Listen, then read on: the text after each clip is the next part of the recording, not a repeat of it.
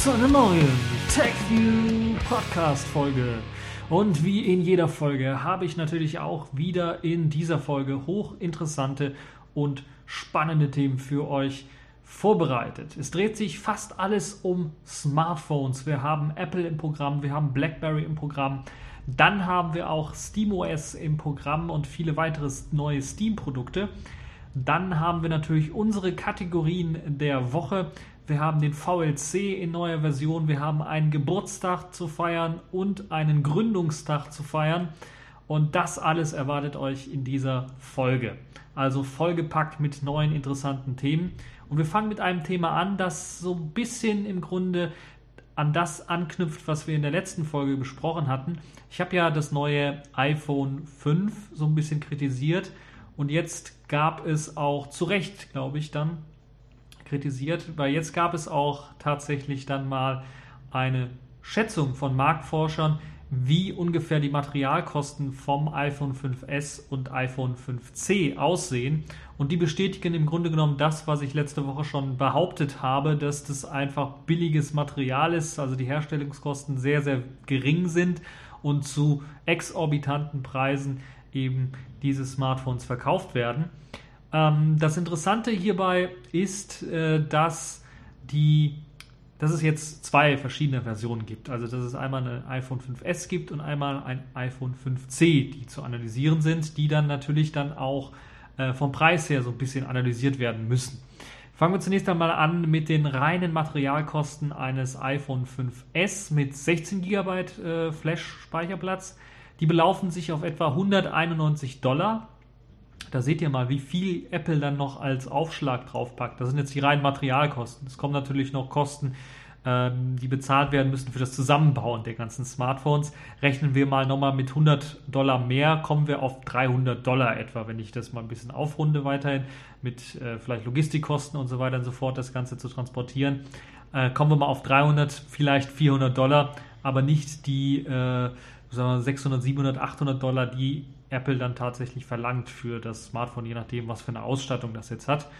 Ähm, es gibt dann natürlich auch äh, die Kosten für das 64 GB Modell, das natürlich ein bisschen größeren Flash-Speicher hat, dann auch etwa etwas mehr kostet, nämlich 210 Dollar. Ihr seht, das ist nicht ganz viel, das sind 20 Dollar gerade mal mehr als äh, die für das 16 GB Modell und Apple verlangt gerade mal 100 Dollar mehr für eben äh, eine etwas größere Variante was den Speicherplatz angeht. Das ist also schon sehr, sehr viel, was Apple da einheimst, alleine nur eben für den Markennamen oder alleine nur für die Exklusivität des Produktes. Das muss man ganz ehrlich sagen, weil im Innenleben sieht es nicht danach aus, dass dann jetzt da so viel drin steckt.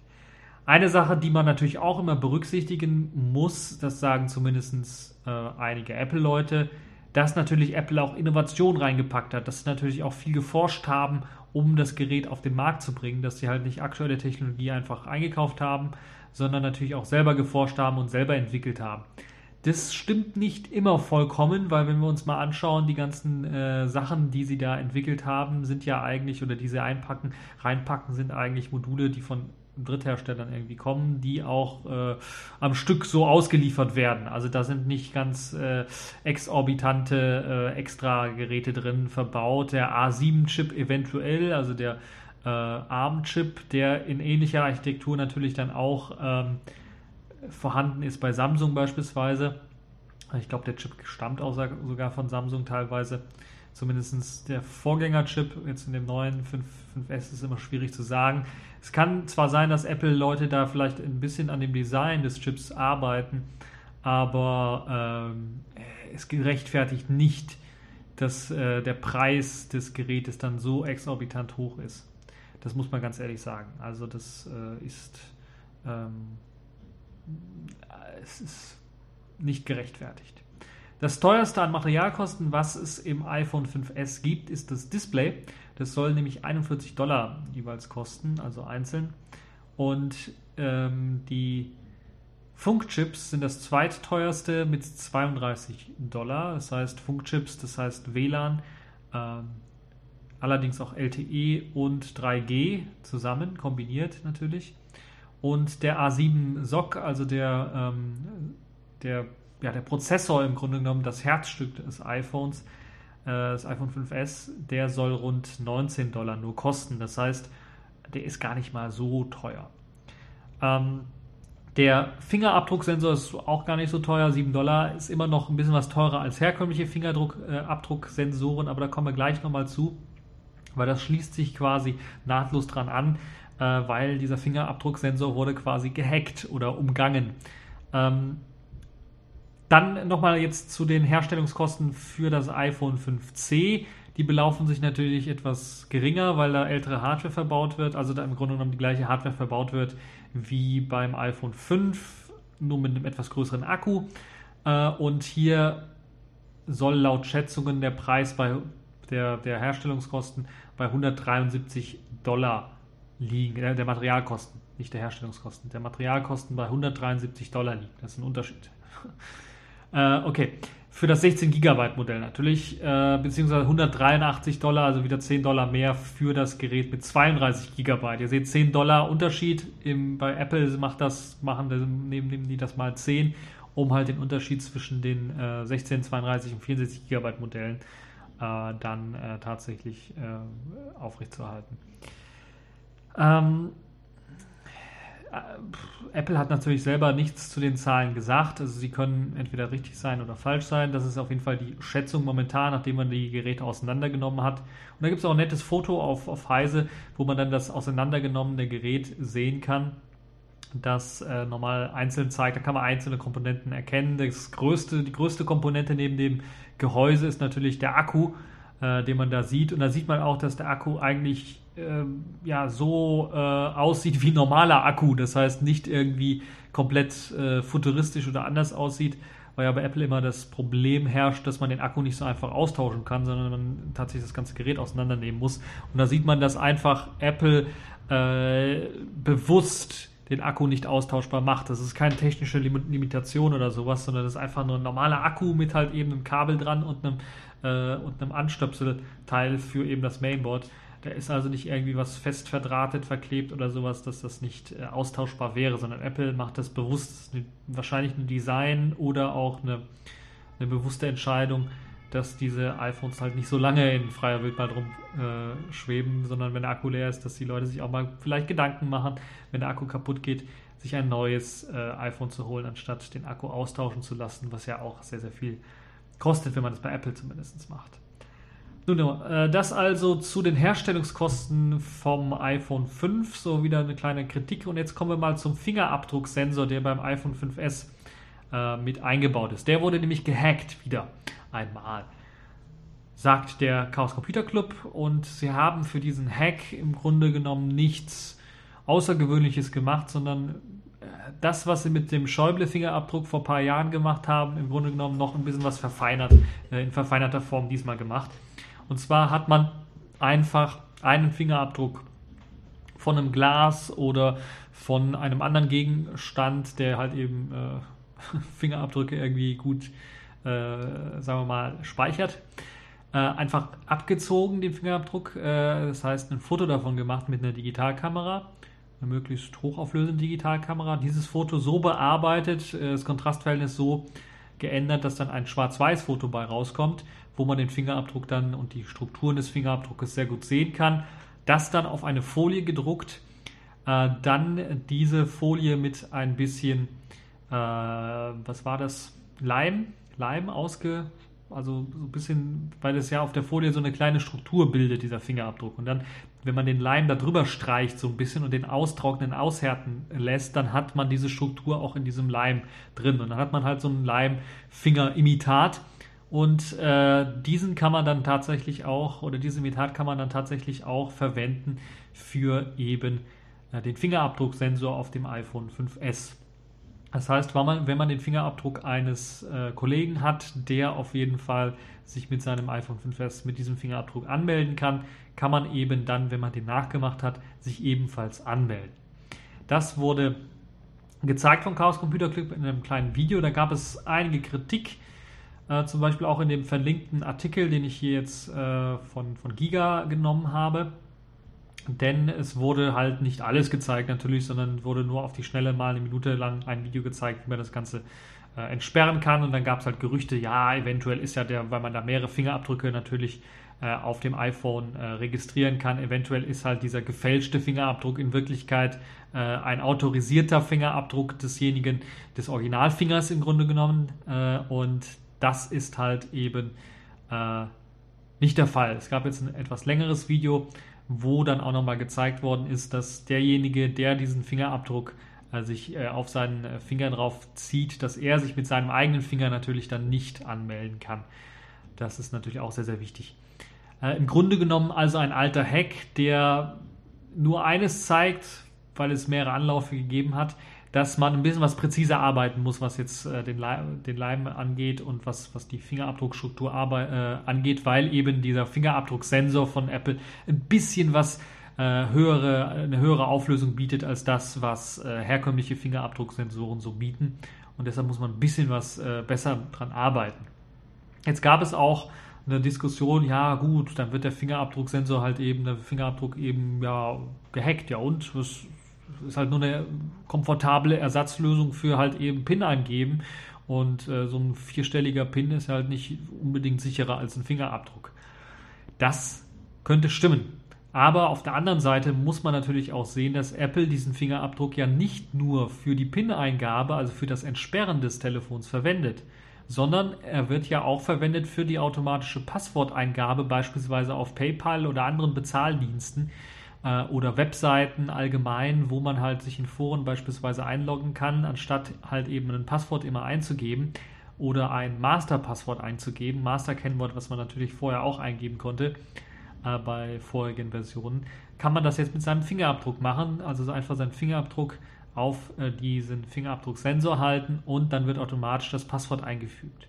Und das ermöglicht natürlich dann Hackern, wenn sie halt tatsächlich diesen Fingerabdruck geklont haben, äh, sich anzumelden an bestimmten Diensten und dann dort einfach das Passwort zu ändern oder sich halt eben auszugeben als äh, der Originalnutzer des, des äh, Accounts und dann irgendwelche ja, Spielchen damit zu machen. Das ist, glaube ich, die größere Gefahr. Also diese PIN-Eingabe, die, die, das Sperren des Bildschirms an sich, das ist äh, halte ich natürlich dann nicht, äh, würde ich dann auch sagen, ob, ob, ich dann eine vierstellige PIN habe, die etwas äh, leicht mit Berechnung geknackt werden kann, oder halt einen Fingerabdruck, den ich geklont habe. Ähm, es ist äh, nicht, nicht äh, da ist, glaube ich, die Sicherheit des, des, Pins nicht ordentlich oder sonderlich sicherer als die des Fingerabdrucks. Wobei man natürlich sagen muss, dass natürlich so ein Knacken dieses Pins etwas länger dauert, wahrscheinlich als diesen Fingerabdruck äh, dann nachzumachen, dann einfach einen Finger drauf halten, dann ist man entsperrt. Man muss also nicht mehrere Versuche äh, machen. Schön übrigens auch, und äh, das möchte ich, dann möchte ich auch nochmal darauf hinweisen, natürlich ist klar, wenn man so einen Fingerabdruck äh, drei oder viermal versucht äh, auf diesem Apple-Gerät äh, zu benutzen und der nicht erkannt wird, kommt natürlich die PIN-Abfrage. Ähm, was äh, dann natürlich auch wieder zur Sicherheit der PIN-Abfrage dann und, und die, die Sicherheit der PIN-Abfrage dann in Frage stellt ähm, weil dann könnte auch, also oder die Sicherheit des Fingerabdrucks in Frage stellt, weil dann könnte man auch einfach ein normales iPhone nehmen und dann einfach mehrmals mit dem Finger versuchen und wenn die Anmeldung scheitert, dann kommt die PIN-Abfrage und dann kann man halt den PIN knacken, weil er halt nur vierstellig ist. Nun ja, das äh, dazu. Das äh, andere, was ich noch sagen wollte, ist also Fingerabdruckscanner benutzt den, wenn ihr ein iPhone 5S habt, so komfortabel es ist, dann vielleicht nur für diese PIN-Abfrage, aber nicht eben für Passwörter oder das automatische Ausfüllen von Formularen, was, was Kennwörter und so weiter angeht, sondern da nutzt ihr am besten, wenn ihr es einheitlich haben wollt, ein Master-Kennwort oder sowas, was natürlich die Sache ein bisschen was unsicherer auch macht. Wenn man das Master-Kennwort nämlich geknackt hat, kann man auch auf alle anderen drauf zugreifen. Ähm, aber wenn es ein langes und sehr ordentliches Passwort ist, ist es natürlich auch äh, etwas besser. Nun, das dazu. Das andere ist natürlich, was, was dann äh, auch noch äh, zu sagen, äh, was man auch noch sagen muss, was der CCC natürlich auch so ein bisschen besonders macht, ist natürlich dann die Warnung, ja, man könnte äh, einem, wenn, wenn man dem mit Gewalt androht oder wenn man einfach den Finger abschneidet und dann ein bisschen was äh, warm hält, weil Apple ja natürlich auch lebendige Finger nur erkennt, also muss man den Finger schon ein bisschen was warm halten, damit da so ein bisschen eine Temperatur drauf ist, äh, dann könnte man natürlich auch dann das iPhone einfach äh, umgehen und dann die Kennwörter dran kommen und so weiter und so fort. Ähm, was ein bisschen was schwieriger wäre, wenn da einfach nur eine Kennwortabfrage ist, dann müsste man einem erstmal foltern, äh, damit einer das Kennwort dann verrät. Äh, was jetzt schöner ist, das könnt ihr euch selber aussuchen. Das sind so die Horrorszenarien, die man so hat, äh, die aber gar nicht so abwegig sind, wenn ich mir so die letzten politischen äh, äh ja, die letzten politischen Meldungen so anhöre, was, was Whistleblower angeht und so weiter und so fort. Das kann also durchaus alles irgendwann mal kommen, wenn es nicht sogar schon da ist. Äh, kommen wir weg von, von diesen Themen und gehen wir hin zu spannenderen Themen, nämlich beispielsweise Valve kündigt jetzt ein eigenes Betriebssystem an mit dem Namen SteamOS. Also hochinteressant, hochspannend. Valve hat also tatsächlich ein eigenes Linux-basierendes Betriebssystem angekündigt, das exklusiv für Spieler geeignet sein soll und dann tatsächlich auch auf einem Fernseher abgespielt werden soll oder gestartet werden soll oder hauptsächlich dafür entwickelt worden ist. Der Big Picture Modus, nachdem man ja äh, Linux, äh, die Linux-Version von Steam rausgebracht hat, hat man ja sehr, sehr lange daran gearbeitet, dass dieser Big Picture Modus vernünftig läuft und jetzt kommt halt eben raus, dass SteamOS wird auch mit aller Voraussichtlichkeit dann diesen Big Picture Modus standardmäßig einsetzen und soll dann auch ja Konsolen ablösen, würde ich mal sagen passend zu diesem SteamOS, was eben auf Linux basiert, wir vermuten, also alle, mit denen ich gesprochen habe bisher, vermuten sehr stark, dass es wahrscheinlich ein Ubuntu sein wird. Es könnte aber auch durchaus sein, dass durch die mehrere Ankündigungen von äh, seitens Canonical dann eventuell auch äh, auf Debian oder etwas anderes gewechselt wird. Es kann durchaus aber auch sein, dass man ein Ubuntu, ein etwas älteres Ubuntu nimmt, nämlich Ubuntu 12.04 beispielsweise, das noch auf Xorg setzt, äh, das eine LTS ist momentan und dass man das seitens äh, von Valve dann eigenständig weiterpflegen möchte. Ähm, das Tolle ist allerdings nicht nur, dass eben das auch den Spielemarkt so ein bisschen natürlich pushen wird, weil wenn Valve eine, ein eigenes Betriebssystem für Spiele rausgeben möchte, kann es natürlich sein, dass dann Hersteller sagen, okay, da bringen wir halt auch Spiele raus. Und passend dazu hat allerdings Valve nicht nur das SteamOS angekündigt, sondern auch eine Steam Box oder das Jahr des Steam-Universums, würde man fast sagen.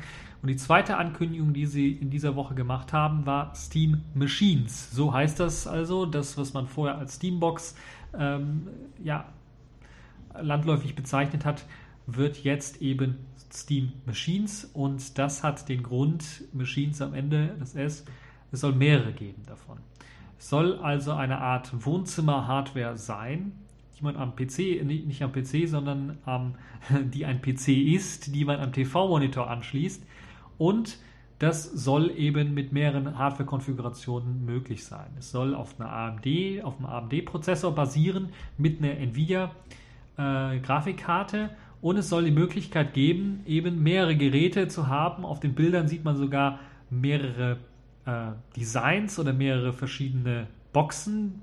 Also es können auch verschiedene Boxen sein, äh, die eben Steam Machines sein können, die dann natürlich auch unterschiedlich aufrüstbar sind. Und dazu soll es äh, einen Prototypen geben von Valve. Man hat ja bereits einen gesehen, so eine, so eine kleine PC-Box äh, auf der letztjährigen, na, was war das für eine Ausstellung? Da haben wir auf jeden Fall was gesehen von, von diesen Steam Machines. Und es gibt also eine Möglichkeit, dann eine ganz normale PC-Hardware eben als Konsole einzusetzen. Inwiefern das sinnvoll ist, das müsste sich noch zeigen. Das kommt halt eben darauf an, wie es eben aussieht mit diesen Steam Machines. 300 Exemplare, also Prototyp-Exemplare, sollen an Entwickler verteilt werden, wenn man eben äh, das Ganze testen möchte. Ähm, und man kann sich dann halt eben an diesem Auswahlprozess äh, dann qualifizieren für diesen Auswahlprozess und dann mit ein bisschen Hoffnung äh, auf, auf eine Gewinnchance hat man vielleicht dann irgendwann mal so eine, äh, einen Prototypen von Steam Machines auf seinem Tisch stehen. Also ein herkömmlicher PC im Grunde genommen, den kann man auch, da gibt es äh, sehr gute FAQ, also eine Fragen-Antworten. Ähm, Seite darunter quasi unter dem Hauptartikel von, von der Steam-Seite selber. Und äh, da werden zum Beispiel Fragen beantwortet, wann gibt es diese Steam Machines zu kaufen. Das soll im Jahr 2014 sein, also nächstes Jahr soll es die geben. Und äh, es soll auf jeden Fall dann eben ähm, neben dem der guten Hardware oder der Möglichkeit, die Hardware auszutauschen, was für so eine Konsole, weil das ja eher so in den Markt der Konsolen reinschwimmen möchte, soll es halt eben die Möglichkeit bieten, dass man da das Ganze so ummodellieren kann, dass man ganz normales Linux drauf installieren kann, auch ein Windows drauf installieren kann. Also da wird nichts irgendwie geblockt, sondern es wird einfach ein Wohnzimmer-PC sein, der halt eben aussieht wie eine Konsole mit SteamOS drauf, also eine Oberfläche für eine Konsole und wo man dann halt eben die PC-Spiele spielen kann. Das Tolle ist, dass sogar auch Spiele gespielt werden können sollen, die es jetzt nativ nicht für die Steambox gibt oder für das SteamOS gibt. Diese werden allerdings gestreamt. Das heißt, euer Wohnzimmer-PC muss halt tatsächlich dann auf euren Gaming-PC zugreifen und dann wird der Gaming-PC die Inhalte auf euren Wohnzimmer-PC streamen. Das ist heutzutage auch schon möglich, deshalb weiß ich nicht, was so toll daran sein soll, aber warten wir uns mal ab. Vielleicht gibt es ja noch einige interessante Sachen und vielleicht gibt es schon erste Berichte dann von den Entwicklern und Testern, die tatsächlich die Steam Machines dann im Prototyp dann mal gesehen haben und getestet haben. Und passend zu diesem ganzen ja konsolenmäßigen äh, Auftreten des äh, Steam Machines und Steam OS gab es dann auch noch die Ankündigung, dass es ein Steam Pad oder ein Steam Controller geben soll. So heißt das Ganze eine Art äh, neues, neuartiges Gamepad. Sieht auf den ersten Blick erst einmal so aus wie eben äh, ja wie so ein kleines Comic-Männchen, was einen anschaut, weil es mit zwei großen runden Touchpads ausgestattet ist. Das heißt, anstatt die, den üblichen vier Feuertasten rechts, hat man rechts ein normales Touchpad und links ein normales Touchpad, äh, die so aussehen wie zwei Lautsprecherboxen, weil so zwei Kreise drin reingezogen sind. Und man hat dann die ja, üblichen Feuertasten dann rechts äh, beziehungsweise links neben diesen Touchpads dann angebracht. Und dann ist neben diesem Touchpad auch noch ein Touch-Display in der Mitte angebracht, was dann schnell Startfunktionen äh, erlauben soll, wie beispielsweise, dass man da beispielsweise dann irgendwie äh, Sachen drauflegen kann wie Quick Save oder Quick Load Funktion, eine Screenshot Funktion oder eine Chat Message Funktion, die man dann benutzen kann. Diese zwei Touchpads sollen dafür sorgen, da gibt es auch eine kleine Zeichnung von Steam dafür, die so ein bisschen erklärt, äh, was mit diesen äh, Touchpads gemacht werden soll. Die sollen zum Beispiel für das ganz normale, für die ganz normale Bewegungssteuerung, also die WASD-Steuerung genutzt werden können. Äh, die rechte Seite dann für das, äh, für das äh, ja, als Mausersatz quasi. Das heißt, dass man da sich umschauen kann in Ego-Shootern beispielsweise mit dem rechten Touchpad und äh, ich muss ganz ehrlich sagen, boah, das könnte sehr interessant sein. Es gibt dann auch noch, und das ist auch äh, interessant, die Schultertasten. Diese Schultertasten können zum Beispiel dann für die linke oder die rechte Maustaste belegt werden. Und äh, das ist also auch eine sehr interessante äh, Methode. Und über den Schultertasten sind noch zwei weitere Schultertasten die dann als Feuertasten wieder fürs Zoomen beispielsweise in Spielen genutzt werden können, also Maus hochscrollen und runterscrollen genutzt werden können. Äh, das sind also so die, die ähm, Sachen, die man jetzt äh, an Konfigurationen zum Beispiel für Portal 2 äh, als Beispiel da mal aufgezeigt hat. Es gibt natürlich viele, viele weitere Dinge, die man mit diesem Controller machen kann und ich bin mir sicher, wegen der Offenheit des ganzen Systems wird auch dieser Controller sehr, sehr offen gestaltet werden, so dass man auch diese Feuertasten und die verschiedenen ja, Eingabemethoden des Controllers dann anpassen kann für das jeweilige Spiel. Die Frage ist halt nur bei so einem komplexen Controller, wo die Steuerung dann auch tatsächlich dann bei jedem Spiel wahrscheinlich unterschiedlich sein wird, ist halt die Frage, wird es irgendeinen Standard geben von den Spieleherstellern, die dann versuchen wollen, dann beispielsweise Ego-Shooter dann immer mit dieser und dieser Steuerung auszuliefern und wird es halt vorgefertigte Bindings geben für diesen Steam-Controller. Das ist natürlich sehr, sehr wichtig, um halt Spiele vernünftig spielen zu können, weil niemand will den Controller erstmal eine halbe Stunde lang kalibrieren oder die verschiedenen Knöpfe einrichten. Äh, sondern das soll, gerade bei Konsolen, soll es halt eben eine feste Einstellung geben für Spiele, die dann einfach funktioniert, in die man sich gewöhnen kann. Und falls es nicht äh, funktioniert, wie, wie man es gewohnt ist, soll man es dann ändern können. So finde ich es zumindest. Das also der Steam Controller, was auch eine nette, nette Sache ist, wie ich finde. Also insgesamt hat Steam, hat Valve da was Großes angekündigt mit Steam. Steam OS könnte sehr interessant sein, könnte zu, vor allen Dingen dann auch den Linux-Markt so ein bisschen pushen, was Spiele angeht, zusammen mit natürlich Steam Machines, die eben die Plattform darstellen für Steam OS und dem Steam OS Controller äh, oder dem Steam Controller, der auf jeden Fall auch sehr interessant ist. Äh, ich würde mir so einen Steam-Controller echt mal wünschen, den in der Hand zu halten und mal zu testen, wie gut der halt eben funktioniert. Von allen Dingen das mit den Touchpads würde mich sehr interessieren, ob das tatsächlich so intuitiv ist, weil jeder, der mal versucht hat, den Ego-Shooter mit dem Touchpad auf dem Notebook zu spielen, der weiß, wovon ich rede. Das ist nicht gerade angenehm. Deshalb möchte ich tatsächlich so mal testen, ob sie es wirklich geschafft haben, das vernünftig spielbar zu machen.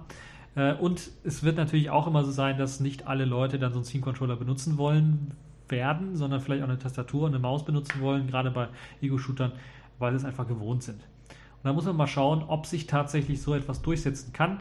Ich bin auf jeden Fall gespannt und äh, freue mich schon richtig, sowas mal in den äh, Händen zu halten demnächst, eventuell, wenn es dann im Jahr 2014 tatsächlich dann äh, rauskommt.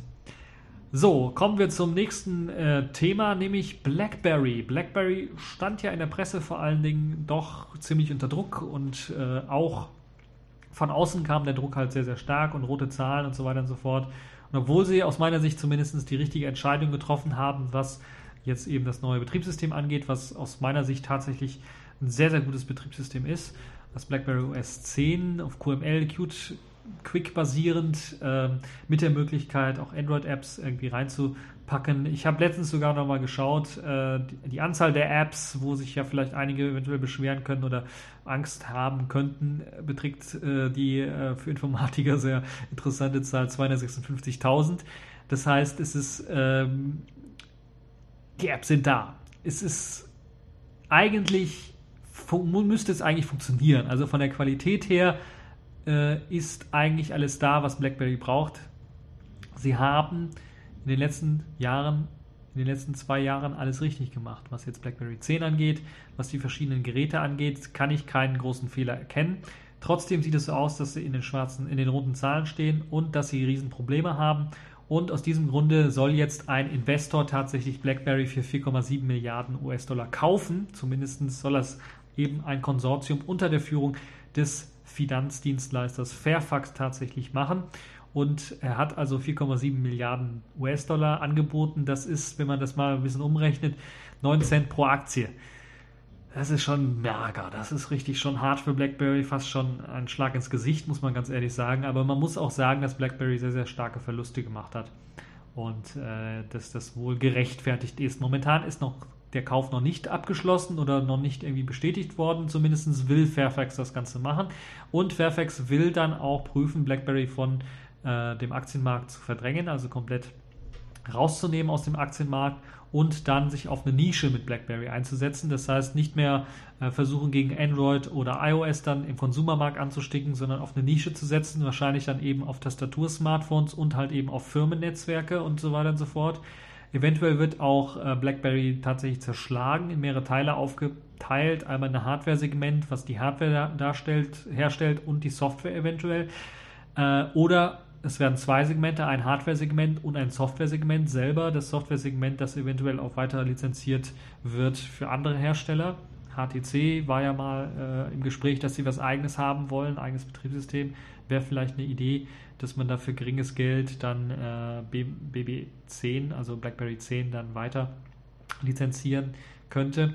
Äh, und dann soll es eine BBM-Sparte geben, also die BlackBerry Messenger-Sparte, die ja auch in letzter Zeit doch eher Aufruhr gesorgt hat, weil irgendwie BBM nochmal verschoben worden ist für Android, weil da eine Version geleakt worden ist, die halt mit Debugging-Sachen ausgestattet war und die haben dann den Server zugeklatscht und nachdem sie dann gemerkt haben, verdammt, so viele Leute benutzen jetzt oder haben sich neu angemeldet mit diesem Debugging-Client auf unseren Servern über eine Million Leute äh, mit diesen ganzen Debugging-Messages. Das hält unser Server nicht lange durch. Da haben sie gesagt, okay, wir verschieben die BlackBerry äh, Messenger-Sache äh, noch ein bisschen und warten, bis halt die Leute tatsächlich diesen äh, alten BlackBerry äh, äh, Debugger BlackBerry Message Debugging Edition quasi rausgeworfen haben und wollen es dann veröffentlichen.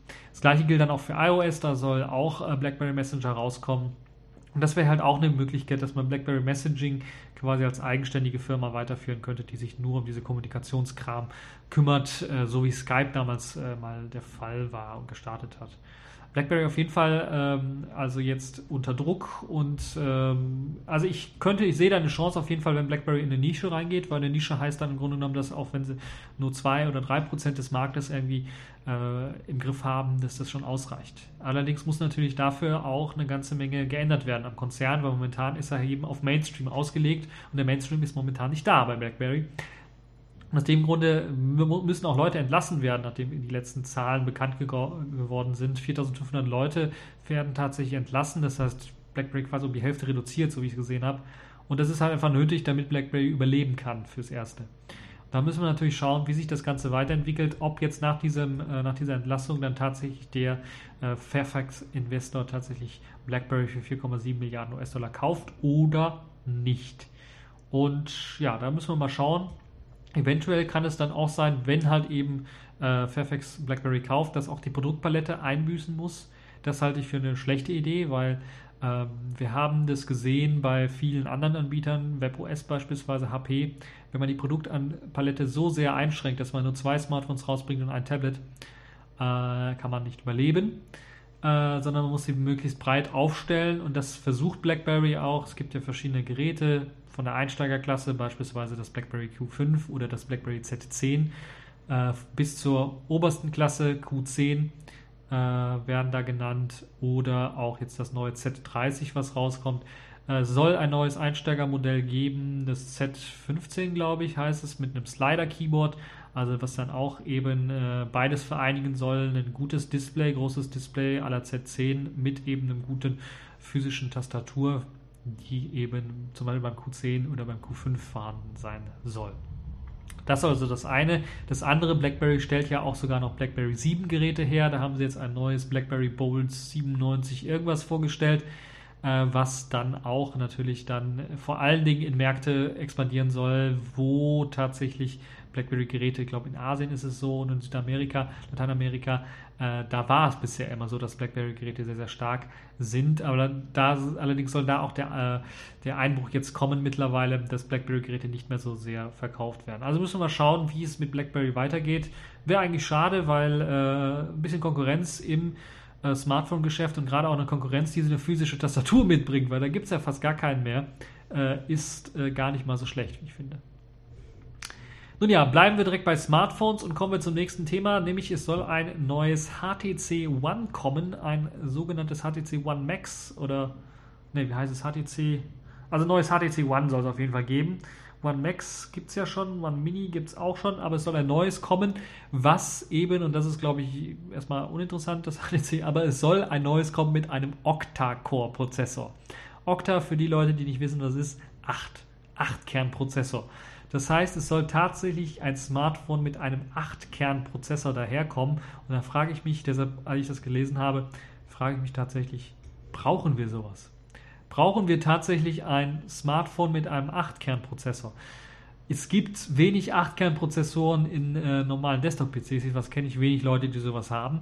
Und es gibt, ich kenne noch weniger Software, die daraufhin optimiert ist selbst, äh, also Videobearbeitungssysteme, Videocodecs und so weiter und so fort, die können davon profitieren, von solchen 8 Kernen, Kernen, weil die brauchen diese Leistung. Aber ein Smartphone, ich bitte euch, die brauchen doch keinen 8-Kern. Wofür brauchen die 8 Kerne? Die Software, gerade Android ist gerade mal, also noch nicht mal richtig auf, also nicht mal richtig auf Quad-Core optimiert.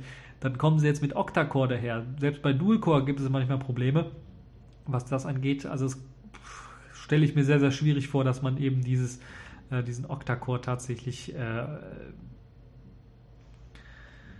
also dass man den tatsächlich dann vernünftig ausnutzen und ausreizen kann. Allerdings, ja, werden wir mal schauen, wann es rauskommt, das Gerät, und wann es vor allen Dingen dann auch, äh, wie es vor allen Dingen rauskommen wird, also zu welchem Preis es rauskommen wird. Und äh, ja, da bin ich ja echt mal gespannt, äh, was da überhaupt auch ein Chip verbaut sein soll als, als Octa-Core. Wird es einen Qualcomm Snapdragon geben? Gibt es da einen mit Octa-Core? Ich weiß es gar nicht. Oder wird es halt eben ein Exynos von Samsung sein? Oder wird es von MediaTek irgendein MT65592 sein, der äh, ja auch äh, acht Kerne besitzt? Ähm, klingt alles nicht so wahrscheinlich. Und müssen wir mal schauen, wie sich das äh, dann weiterentwickeln wird. Äh, acht Kerne kann natürlich auch sein, dass es eventuell dann so sein wird, dass man vier Kerne für Leistung draufpackt. Also normal, sagen wir mal, äh, hier ein Snapdragon oder sowas oder ein Exynos mit, mit richtig viel Leistung. Und dann nochmal vier Kerne für geringe Leistung, die dann halt den, dann immer anspringen sollen, wenn halt irgendwie das Display ausgeschaltet ist, so dass sie gerade so viel Leistung bieten, dass wenn ein Anruf reinkommt, dass man den noch entgegennehmen kann, ohne dass das System dann irgendwie abschmiert. Hm, das wäre natürlich für, fürs Stromsparen eine interessante Variante gab es schon von vielen anderen Anbietern, die ja Dual-Core ausgeliefert haben. Gerade die chinesischen Anbieter haben sowas gemacht, wo sie dann einen schnellen Core eingebaut haben, Single-Core mit 1 GHz und dann einen 400 oder 500 MHz Chip eingebaut haben, der dann immer angesprungen ist, wenn halt eben Sachen äh, gemacht werden sollen, die halt nicht so Strom, äh, die nicht so leistungsintensiv sind und äh, dadurch dann weniger Strom verbraucht werden soll. Das wäre also eine Möglichkeit. Ansonsten kann ich mir nicht vorstellen, was für Vorteile es äh, bringen soll, einen Octa-Core einzubauen heutzutage in so einem Smartphone, muss ich ganz ehrlich sagen. Ihr könnt natürlich eure Meinung auch aufschreiben, was ihr mit dem Smartphone mit dem Octa-Core machen wollt, eventuell, weil der wird ja dann eventuell mehr Kerne haben als euer normaler PC. Ähm, ja, schreibt mir Vorschläge, was ihr mit einem Octa-Core in einem Smartphone machen wollt. Ja, kommen wir jetzt zu unseren Kategorien der Woche. Und da habe ich eine Kategorie erst einmal ausgewählt. Und äh, die muss ich dann tatsächlich jetzt Pfeifen der Woche nennen, weil es gab halt ein Kopf-an-Kopf-Rennen und beide sind quasi gleichzeitig durchs Ziel gekommen. Das einmal ist äh, die Pfeife der Woche Steve, Steve, äh, Steven Elop und Apple mit ihrem Maps-System. Und fangen wir zunächst einmal an mit Steven Elop. Der hat nämlich tatsächlich darauf beharrt, dass er die 19 Millionen Euro, die er von Nokia als Abfindung bekommt, braucht. Er braucht sie dringend, dringend, weil selbst nachdem eben berichtet worden ist, dass nachdem er Nokia quasi an Microsoft verscherbelt hat und so weit runtergewirtschaftet hat, dass Nokia an Microsoft verscherbelt werden kann an, für wenig Geld, ähm, gab es einen Bericht über eben seine enorme Abfindung von 19 Millionen Euro. Und äh, selbst Microsoft hat dann gesehen, dass das nicht angemessen ist und hat ihm dann vorgeschlagen, ja, willst du nicht darauf verzichten? Und er hat dann vehement widersprochen, und hat gesagt, er braucht diese 19 Millionen äh, Euro, weil er äh, die Scheidung mit seiner Frau durchbringen muss. Als ich das gehört habe, habe ich gedacht, oh Gott, das kann doch echt nicht wahr sein. Also das ist, das ist. Äh Alter, wenn ich du wäre, so würde ich lachen in die Kreissäge rennen. Steven Elop. Oh nein, nicht du schon wieder. Also das ist wirklich ein Kerl, das gibt es ja echt nicht. Also an Dreistigkeit kaum zu überbieten. Wenn der Microsoft-Chef wird, dann wird es mit Microsoft auch nicht mehr lange hin, bis Microsoft dann auch pleite geht. Und diese Scheidungskosten sollen halt von Microsoft zu 70 Prozent äh, bezahlt werden und von Nokia eben zu 30 Prozent. Und er will eben auf diese 30 Prozent nicht verzichten von Nokia, sondern dann, er braucht das. Äh, er muss das eben irgendwie haben. Und auch jetzt die finnische Regierung hat sich lange eingeschaltet. Der Wirtschaftsminister hat zum Beispiel gesagt, ich finde es irgendwie schwierig, die Vorzüge von diesem Bonus irgendwie zu verstehen. Da hat er natürlich vollkommen recht, weil das irgendwie Nokia kurz vor der Pleite dann so billig verkauft und dann kriegt der 15 Millionen Euro. Das kann echt nicht sein, oder? Also das zeigt mal, wie, wie ungerecht diese Welt eigentlich ist und diese Marktwirtschaft äh, komplett aus dem Ruder läuft und das äh, rein, reinster Kapitalismus wird. Das also dazu, äh, das also Steven Elop äh, und sein äh, Problem mit eben äh, dem Millionen und seiner Frau. Also der Grund, weshalb Nokia verkauft worden ist, habe ich gelesen. Ja, Steven Elops Frau. Ähm, nun ja, äh, das auch durchaus eine Möglichkeit, weil Steven Elop halt eben äh, für seine Scheidung Geld haben wollte. Äh, kommen wir zum nächsten, zur nächsten Pfeife der Woche, diesmal wieder Apple Maps, denn äh, Apple Maps hat auch in der neuesten Version immer noch Probleme mit dem Routing und hat jetzt beispielsweise Autofahrer auf ein Rollfeld äh, auf einem Flughafen geschickt. Das heißt, falls man irgendwie zu einem Flughafen fahren wollte und diesen Flughafen eingetippt hat, schickt Apple den nicht zu dem Parkplatz des Flughafens, sondern tatsächlich auf das Rollfeld. Also navigiert den auf das Rollfeld und es ist tatsächlich, man muss natürlich wieder bedenken, USA, da ist das Land, wo tatsächlich auf Kaffeebechern in einem äh, Schnellimbiss dann draufstehen muss, Achtung heiß. Äh, da ist es tatsächlich auch möglich, dass Leute tatsächlich, tatsächlich dann auf diesem Rollfeld geparkt haben. Also dorthin gefahren sind, dem Navigationsgerät von Apple so und dem Navigations äh, Kram von Apple so getraut haben, äh, dass sie tatsächlich dann äh, beispielsweise im Flughafen in Alaska dann äh, tatsächlich auf die Rollbahn gefahren sind, anstatt halt eben zum Parkplatz für Passagiere oder für Passagier Passagierterminal. Also da braucht man sich nicht mehr wundern. Und naja, der Vorschlag war eben, dass man Fairbanks, also die Region da, komplett erstmal deaktiviert und äh, dass Apple da nochmal komplett erstmal nachdenken muss und nacharbeiten nach, äh, muss. Aber das ist wirklich schon witzig.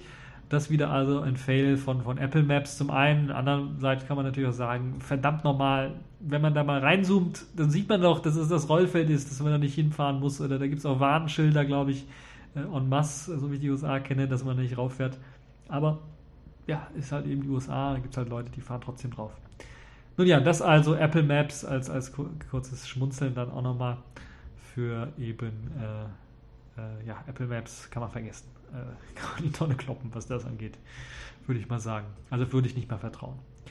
So, kommen wir wieder zu einem Technikthema. VLC ist in der Version 2.1 erschienen. Ja, ihr habt richtig gehört, die allerneueste Version 2.1 ist erschienen. Da wird man jetzt denken, boah, kleines Update für die 2er Version. Falsch gedacht, ein Riesen-Update, quasi ein neues Major-Release, äh, auch wenn die Versionsnummer nicht irgendwie das vermuten lässt, von VLC, denn mit einigen wichtigen Highlights, darunter auch eben ein neues Audio-Core-System, eine neue Audio-Rendering-Pipeline wurde mit eingebaut, die endlich die Probleme der Audioeffizienz so ein bisschen äh, lösen. Das heißt, das Problem beispielsweise, wenn man auf Stopp gedrückt hat, dass das Audio ein bisschen noch weiterläuft. Äh, das Problem, wenn man auf Play gedrückt hat, dass das Audio erst dann später anfängt zu laufen. Äh, solche kleinen Problemchen, die es auf den verschiedenen Plattformen auch gab, sind mit dieser neuen Audio-Rendering-Pipeline behoben. Also komplett neuer Audiokern in VLC, der vernünftig läuft. Ich habe es selber getestet. In Neptune ist es bereits in den Paketquellen drin. Äh, direkt am ersten Tag haben wir es reingepackt, weil es einfach so gut ist. Und das ist wirklich, wirklich ein Traum, das zu benutzen. Es startet viel schneller, das neue VLC. Es läuft viel stabil, stabiler. Das, Audio, das neue Audio ist wirklich grandios. Es äh, integriert sich nahtlos beispielsweise in Pulse Audio unter Linux, sodass wenn man die Lautstärke ändert, ähm, beispielsweise mit den Lautstärketasten am Laptop, dann wird tatsächlich auch die Lautstärke im VLC geändert. Das war ja meistens ein Problem, dass äh, die Lautstärke man dann geändert hat äh, global, wenn man Puls Audio laufen hat, dann wurde auch das vom VLC geändert, aber VLC selber in seiner Anzeige immer noch auf 100% oder sowas stand und nichts geändert hatte. Äh, das ist jetzt nun behoben, äh, dieses Problem. Äh, ein kleines Problemchen nur und allgemein ist natürlich das, dieses Audiogedönse natürlich ein riesen, riesengroßer Schritt nach vorne für VLC. Äh, und es macht eines, also wirklich, wenn man überlegt, auf allen drei Plattformen lauffähig, auf viel, viel mehr Plattformen noch lauffähig, wenn ich BSD und Heiko jetzt mal mit einschließe und dann noch Android hinzufüge, also als mobile Plattform, mit diesem neuen Audiokern und, und den neuen Features, die eingebaut sind, ist das wirklich der beste Media Player, den es äh, momentan gibt. Und er ist dazu noch Open Source, das heißt, ihr könnt mitarbeiten, ihr könnt reinschauen, ihr könnt Dinge ändern. Außerdem gibt es für Ultra HD Codecs und Videos dann auch jetzt äh, erste Unterstützung äh, die mit eingebaut worden ist. Ähm, dazu gehören beispielsweise neue Codecs, die jetzt unterstützt werden und äh, eine ganze Menge weiterer Sachen, äh, die unterstützt werden. Beispielsweise jetzt in Sachen Video für äh, Smartphones beispielsweise wird OpenGL ES unterstützt. Das heißt, man hat die Möglichkeit eben äh, den OpenGL Output zu auszuwählen äh, bei VLC und es wird dann tatsächlich OpenGL ES auch benutzt. Nicht nur für Android-Geräte sehr interessant, sondern auch für ARM-Geräte. Wenn einer beispielsweise ein ARM-Netbook oder Notebook noch hat, dann hat er da auch die Möglichkeit, jetzt OpenGL ES zu verwenden, falls das vernünftig unterstützt wird für euer System. Dann gibt es auch die Möglichkeit, dass die Color Conversion jetzt unterstützt wird, also die, die, die, das Umwandeln von Farben tatsächlich äh, unterstützt wird in, für Android und iOS. Das heißt, Leute, die eben Android oder iOS benutzen und VLC dort nutzen wollen, die können tatsächlich dann auch äh, auf diese neue Farbkorrektur zurückgreifen. Es gibt ein äh, Support für das Deinterlacing von größeren, äh, also von größeren Farbtiefen. Äh, beispielsweise 10-Bit-Videos sind da äh, so, so eine beliebte Sache meistens in äh, Animes oder in Cartoons mit äh, eingepflegt worden und da gab es halt immer Probleme mit dem De-Interlacing oder falls es da Probleme mit dem De-Interlacing gibt, gibt es jetzt halt auch eben eine Unterstützung für De-Interlacing von solchen äh, höherbittigen äh, Filmen, was eine nette Sache ist. Dann vielleicht für den einen oder anderen, der BSD benutzt, interessant oder auch unter Linux OSS V4 benutzt. Dafür gibt es jetzt auch eine Unterstützung in dem neuen Audio Rendering Pipeline Engine.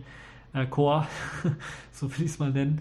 Äh, es gibt äh, neue Codecs, äh, es gibt Support für 3D-Beschleunigung auf allen Plattformen, neben Windows auch OS 10 mit VDA-Decoder, Android mit Media Codec und Linux mit VD-POW. Und Windows hat jetzt auch noch die Intel QuickSync Video-Funktion hinzugewonnen für das Hardware-Encoding, falls ihr also auch Dinge encoden wollt. Dann wurden die Videocodecs G2M4, MSS1, MSS2, TSCC2, CDXL, UT und VBLE unterstützt, neu mit eingebaut. Es gibt Unterstützung für ALIT TV Audio und den Indio Audio Coder sowie äh, Real Audio Lossless Audio. Und äh, das also die Unterstützung der verschiedenen Formate und Codecs. Äh, dann gibt es natürlich auch Verbesserungen, was, was den OGG-Container, was AVI MP4 und MKV-Container angeht. Dort werden jetzt mehr Metadaten und, und Tags und Cover unterstützt, die man mit einbauen kann. Äh, Support für FLAG wurde verbessert und äh, erweitert. Ähm, es gibt einen erweiterten Support für MKV und für Untertitel beispielsweise. Gerade auch wieder das, äh, das steht auch auf der Webseite für Anime-Fans wird halt eben tatsächlich dann ein erweitertes ASS unterstützt, was dann einem dann auch ermöglicht, so nette Sachen zu machen, wie beispielsweise äh, dann halt eben eine Animation in so einem äh, Untertitel mit einzubauen. Gerade bei, bei Karaoke äh, oder bei Intros von verschiedenen Animes wird das gerne gemacht, weil die für Karaoke oder sowas gebaut und gebraucht werden.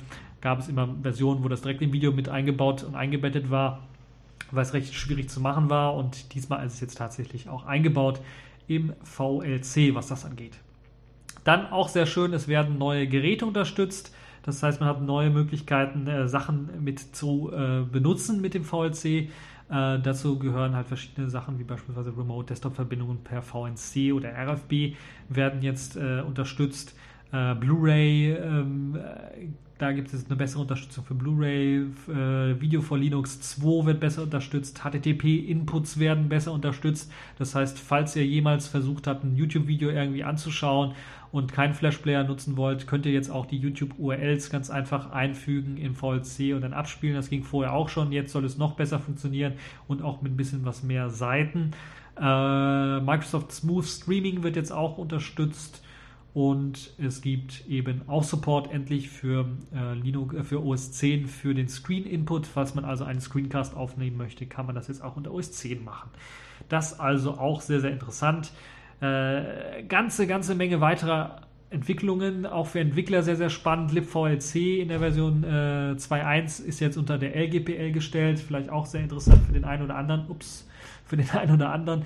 Und das ermöglicht beispielsweise dann auch jetzt in Zukunft für KDE beispielsweise für das Phonon VLC Backend so hübsche Sachen zu machen, wie das, was in dem GStreamer Backend schon länger möglich ist, äh, bei, bei, bei Amarok beispielsweise die verschiedenen, äh, die verschiedenen, na, wie heißen die?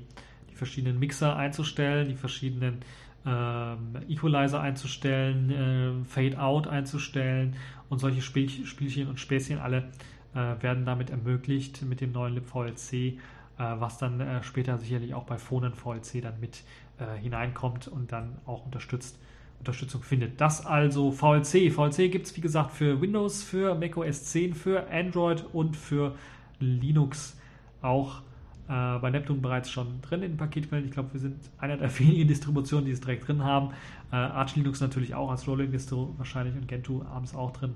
Äh, aber da müsst ihr es eventuell auch selber kompilieren. Das also VLC in der allerneuesten Version 2.1. Kommen wir zum nächsten Thema. Ihr merkt so richtig, wir haben tatsächlich viele Themen in dieser Folge. Und diesmal feiern wir Geburtstag. Ja, ich habe leider kein Happy Birthday-Ständchen gefunden. Ähm, ähm, was habe ich denn hier? Was könnte. Ja, eigentlich nur das hier. Prost, wir schlagen darauf ein, dass GNU, das GNU-Projekt tatsächlich jetzt 30 Jahre alt geworden ist. Das muss man sich mal vorstellen.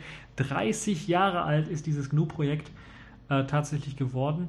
Und äh, damals eben von Richard Stallman vor allen Dingen geplant und dann auch umgesetzt worden. Das heißt, ähm, in den 70er Jahren hat Stallman tatsächlich dann äh, für, fürs MIT gearbeitet und kam dann, nachdem halt immer mehr Sachen, äh, die zunehmend irgendwie die Entwicklung und die Entwickler beeinträchtigt haben. Das hat angefangen mit subtilen Passwörtern, die irgendwie unsicher gespeichert worden sind, ging bis hin dazu, dass Quelltext nicht mehr veröffentlicht werden und ausgetauscht werden konnte zwischen den verschiedenen Entwicklern. Äh, und es wurde halt immer mehr reglementiert. Das hat eben dazu geführt, dass Dorman gesagt hat, ihr habt eine Macke. Und 1983 kam man dann auf die Idee, okay, ich hau vom MIT ab, gründe meine eigene Firma oder mache mein eigenes Ding und hat dann GNU als äh, Akronym für GNU's Not Unix gegründet. Das sollte dann ein Nachbau von Unix sein, der tatsächlich dann auch die wichtigsten Programme, zumindest für die damalige Zeit mitbrachten, wie beispielsweise Emacs, ein Texteditor, sowie natürlich auch den Compiler GCC und den Debugger.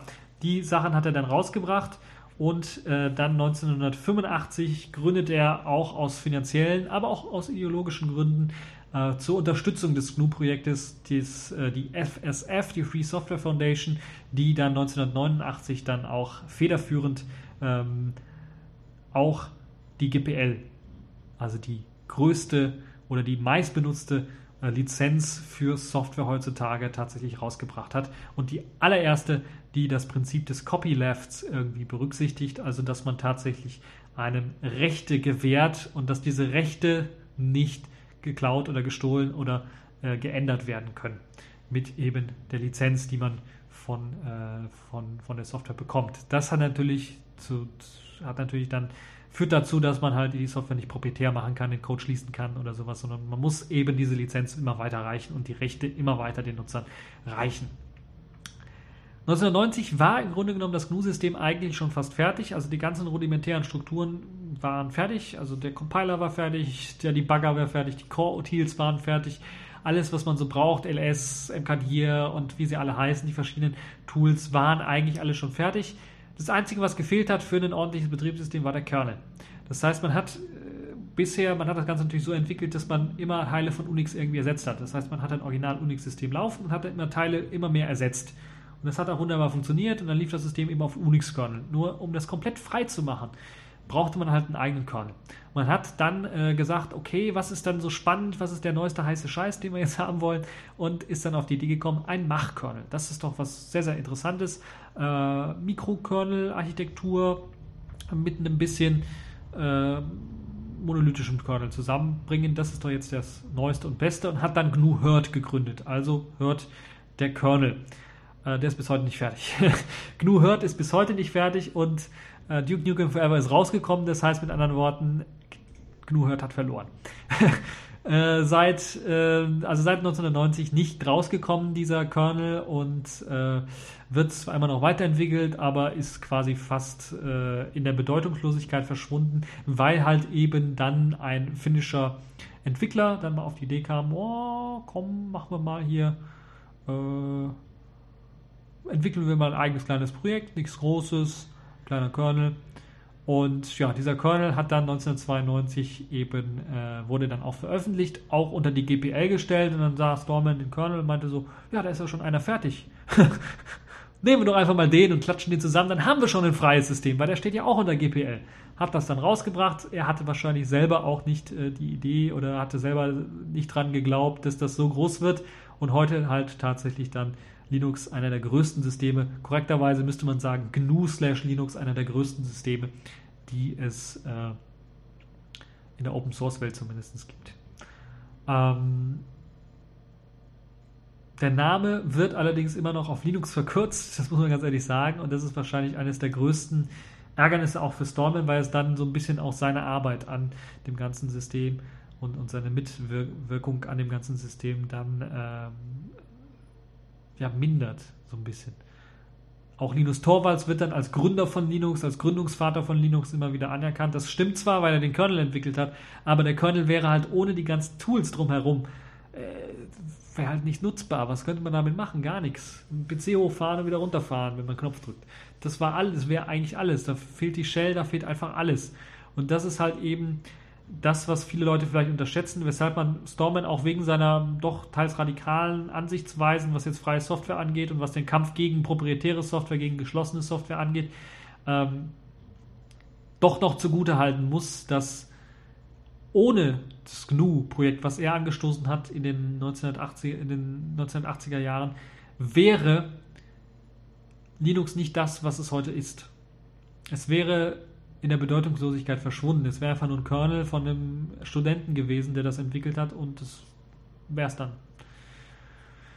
Und deshalb muss man das schon zugrunde halten, zugute halten, dass halt Storman da seit den 80er Jahren bis 19, also 10 Jahre lang noch länger entwickelt hat an dem äh, GNU-System und erst durch seine starke 10-jährige, 12-jährige Entwicklung es dann erst ermöglicht worden ist, tatsächlich dann mit dem Linux-Kernel dann äh, ein System auf die Beine zu stellen, das dann natürlich bis heutzutage immer noch weiterentwickelt wird. Das sieht man auch, wenn man eine handelsübliche Linux-Distribution sich nimmt und dann die verschiedenen Tools ansieht, äh, dann sieht man ganz deutlich, dass die meisten Tools, das alles, was drunter liegt, immer noch GNU-Software ist.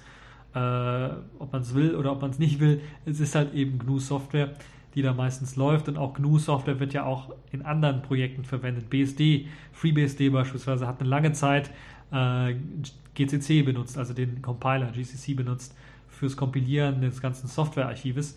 Mittlerweile sind sie, glaube ich, bei der aktuellsten Version eben umgestiegen auf ihren eigenen BSD-Compiler, äh, den sie da benutzen. Ich habe jetzt den Namen vergessen, ist egal. Äh, und kompilieren ihre Software damit. Aber GCC ist immer noch einer der größten Compiler auch äh, in, der, in, der, Weltgeschichte, muss man ganz ehrlich sagen. Das also zur ähm, GNU-Geschichte, 30 Jahre alt. Natürlich neben der FSF, der Free Software Foundation in Amerika, gibt es auch eine Free Software Foundation hier in Europa, äh, die dann auch äh, seit zwölf Jahren äh, existiert und äh, wo dann momentan zum Beispiel der ehemalige Debian-Projektmanager mit äh, drin äh, steckt oder quasi Chef ist. Und ja, Herzlichen Glückwunsch an das GNU-Projekt. Ohne das wäre unsere Softwarewelt und vor allem die freie Softwarewelt, die Open Source Welt, ähm, auch zum Großteil natürlich nicht das, was sie heutzutage ist. Und wo wir gerade in so guter Stimmung sind, was Feier an, Feiern angeht, wollen wir gleich weitergehen zu einer Gründungsfeier, nämlich die GEMA-Alternative C3S wurde nun offiziell auch gegründet. C3S steht für Cultural Commons Collecting Society.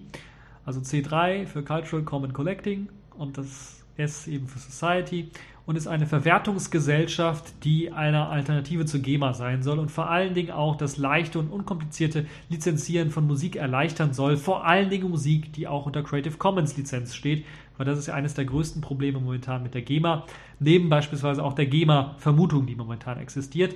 Und aus diesem Grunde sehe ich das eine sehr, sehr wichtige eine sehr, sehr gute Gründung dieser C3S, weil die ermöglicht es dann, wenn sie, je mehr Leute sie dann tatsächlich auch äh, beherbergt äh, als Verwertungsgesellschaft, würde sie dazu beitragen, dass beispielsweise die GEMA-Vermutung, die davon ausgeht, dass jeder Künstler, der irgendwie Musik macht, bei der GEMA ist und man immer das Gegenteil beweisen muss, wenn man tatsächlich die Musik GEMA-frei irgendwie abspielen möchte, diese GEMA-Vermutung würde tatsächlich dann eventuell irgendwann mal ausgehebelt, wenn halt eben das C3S tatsächlich so viele Mitglieder bekommt, äh, dass, das, äh, dass man tatsächlich von zwei Verwertungsgesellschaften reden kann.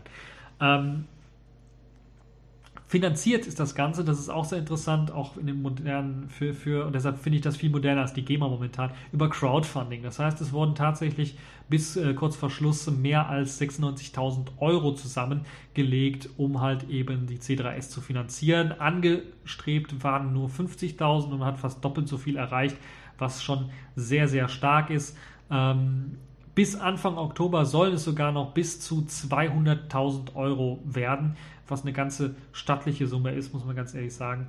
Und äh, das Geld müssen zum Beispiel die C3S äh, und ihre Unterstützer aufbringen, um damit zum Beispiel in äh, Nordrhein-Westfalen mit der gleichen Summe die Entwicklung einer Plattform zu fördern, die unter anderem freiwillige Zahlungen an Künstler ermöglichen soll. Das heißt, es soll dann eine Plattform gegründet werden, eben für Creative Commons Leute, die einem ermöglichen soll, wenn Künstler in dieser C3S drin sind, dass die davon auch profitieren können, dass sie halt auch Geld bekommen dafür, dass sie halt eben dieser Verwertungsgesellschaft sind.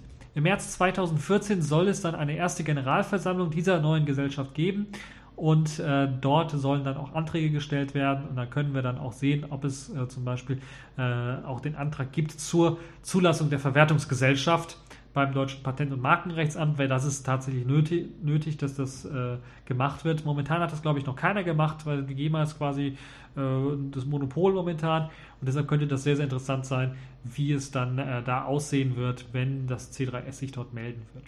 Das heißt, ein erster großer Schritt für das C3S ist schon mal gemacht. Das Geld ist gesammelt worden. Die Möglichkeit, eine Alternative zur GEMA zu gründen, ist tatsächlich jetzt gegeben. Und jetzt muss man halt eben nur auf eben nächstes Jahr warten, bis eben das Geld zusammen ist, bis man die Mitglieder hat. Äh, man muss mindestens 3000 Mitglieder haben, damit man tatsächlich äh, auch äh, zum Marken- und Patentrechtsamt gehen kann, um halt äh, sich als Verwertungsgesellschaft anmelden zu können. Und natürlich auch eine Infrastruktur braucht man natürlich auch zur Wahrnehmung der Rechte der Künstler. Die muss man halt eben auch vornehmen, äh, vorweisen, damit halt eben tatsächlich äh, dann äh, auch das Ganze zugelassen wird. Das ist also eine sehr, sehr interessante Sache. Deshalb muss ich ganz ehrlich sagen, zwei Daumen nach oben, gute Sache, guter erster Schritt. Jetzt hoffen wir, dass die Künstler euch auch äh, die Bude einrennen, Creative Commons Künstler und dass ihr das alles hinkriegt mit dem Geld und äh, mit allem anderen. Das also die C3S-Gründung auch wieder ein Grund zum Feiern.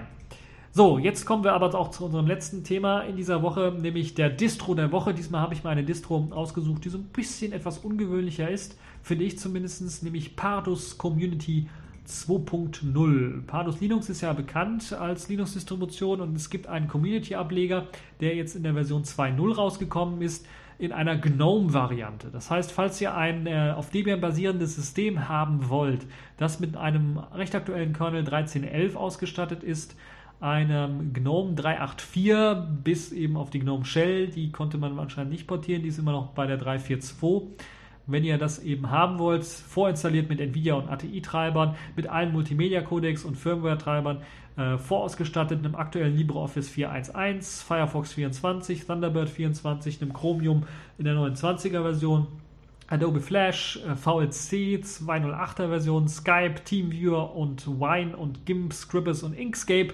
Das heißt, die volle Ladung Action haben wollt, dann könnt ihr euch Pardos Community 2.0 erst einmal etwas genauer anschauen. Ich finde das auf jeden Fall sehr interessant. Es ist quasi das Pendant dazu, was wir bei Neptune beispielsweise für äh, KDE ausliefern, bieten sie halt eben in der GNOME-Variante an, was eine sehr, sehr nette und sehr, sehr gute Sache ist. Deshalb habe ich das, äh, musste ich das einfach mal erwähnen. Äh, Pardus Linux übrigens eine türkische, türkischstämmige Distribution. Das heißt, natürlich gibt es auch auf Englisch in verschiedenen anderen Farben, aber ursprünglich kommt die Distribution aus der Türkei und es gibt äh, dort dann äh, auch eben den Download dieser Community Edition als 64 oder 32-Bit Version. Ähm, einmal natürlich eben mit dem GNOME. Es gibt allerdings auch eine KDE-Version, die dann auch äh, zur Verfügung steht, die auch Parlos Community 2.0 heißt, also auch von der Community gepflegt wird anscheinend. Äh, das also die Möglichkeit, die ihr habt, um das Ganze herunterzuladen. Das Schöne an dem Projekt ist, dass es auch äh, einen GitHub-Account hat, der verlinkt ist, wo ihr dann äh, euch äh, auch direkt den Code anschauen könnt, den die Entwickler dort machen, denn sie haben da auch eine ganze Menge selber äh, rumentwickelt, eigene Entwicklungen gemacht, was äh, sehr, sehr gut ist. Äh, und ja, das könnt ihr euch also auch alles anschauen, einmal ausprobieren und eventuell, falls ihr GNOME-Liebhaber habt, äh, seid und auf, auf Debian steht und auf was Aktuelles steht, könnt ihr euch Pardus Linux mal anschauen. Ich glaube, es basiert auf Debian. Ich habe es zumindest gelesen, dass es auf Debian basiert. Es könnte natürlich auch sein, weil ich meine, dass die normale Pardus-Version was Eigenständiges ist, dass es sich hierbei um auch etwas Eigenständiges handelt. Aber ne, die Pardus Corporate Edition ist Debian basierend. Also Pardus Community Edition basiert auf der Pardus Corporate Edition und die ist Debian basierend. Das heißt, ich habe es also doch richtig gemacht, ist Debian basierend. Also anschauen, äh, falls ihr GNOME-Liebhaber seid und auf Debian mit aktueller Software steht. Das also zur aktuellen TechView Podcast Folge. Das war's für diese Folge. Ich hoffe, sie hat euch gefallen, obwohl sie etwas lang war. Ich hoffe, ich hatte die richtigen Themen mit an Bord. Und ja, bis zur nächsten Folge.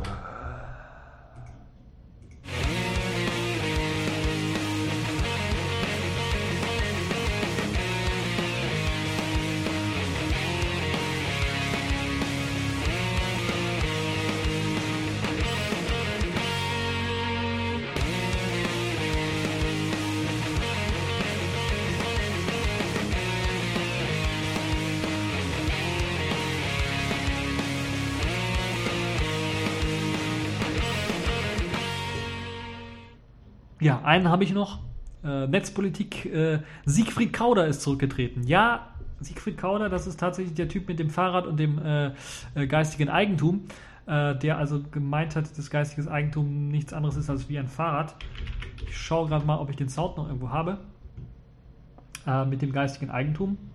da. Herr Brettau, können wir uns darauf einigen, dass geistiges Eigentum genauso Eigentum ist wie ein Fahrrad? Genau. Ich bin hinterhältig unausgesprochen. Nee, das nicht, das war Clint. Äh, also Kauder, dieser Siegfried Kauder ist jetzt tatsächlich zurückgetreten von der CDU. Er hat sich ja für den Bundestag beworben, obwohl die CDU ihn nicht haben wollte. Und da hat die CDU gesagt, wir wollen dich jetzt nicht mehr haben. Und sein Bruder hat gesagt, wir werfen dich raus. Also Volker Kauder hat gesagt, wir werfen dich raus. Und er ist diesem Rauswurf jetzt äh, quasi entgegengetreten, indem er halt eben gesagt hat, er geht freiwillig. Das also dazu. Äh, ja. Hm, das war es eigentlich schon für dieses Outtake und für diese kleine äh, Info, die ich da noch mit einschieben wollte. Ja.